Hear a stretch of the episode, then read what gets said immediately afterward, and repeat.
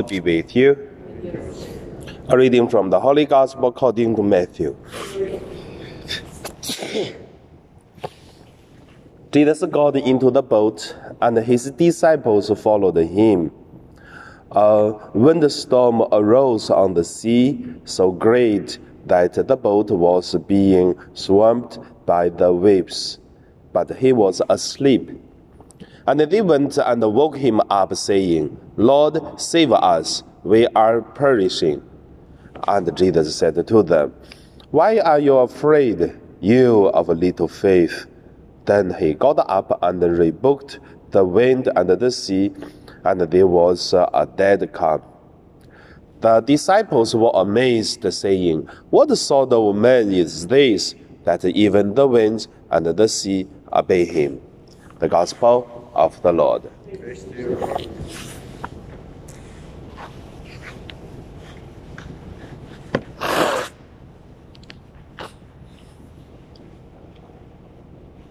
So today's gospel, we can see that Jesus calmed the sea and the wind. From this on, we focusing on the faith and also our life. The first point, let us look at uh, our life.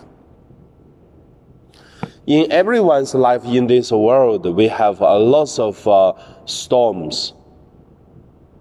And we have to see many storms. When it is happened, we are afraid we thought we cannot pass. We thought it will be die, like the disciples in the boat. But many times, from the life experience, we knew many storms we can pass, and then it will become calm, and then the new storm, it is the same, we can make it. And also, every time when we win a challenge, like a storm, become calm, become quiet, and then we become more stronger and become more experienced. That is the first point. The second point is pass the challenges by our faith. So, how did we conquer the problems? How do we calm the storms? We knew that how much abilities we have. Then we knew that we have to looking for the help of God because that's the source of life. And many times the people who share about their life, we can hear that the people say, I don't know I did not notice that uh, the things will happen like that. But for the people who has a faith, they always have uh, pray, have uh, to facing the problems, and that is the strength. The strength come from our faith, and then the strength give us a hope, and then all this uh, come from faith.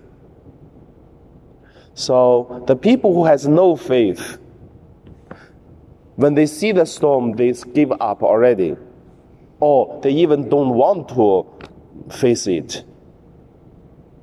So the storm become bigger and bigger in the eye of the people who has no faith. So end of my sharing, just want to say, in our life now, what is the storm and also what is uh, the faith. So, how do we face it? And then we have to look at the life experience before then to change our life. And now we pray.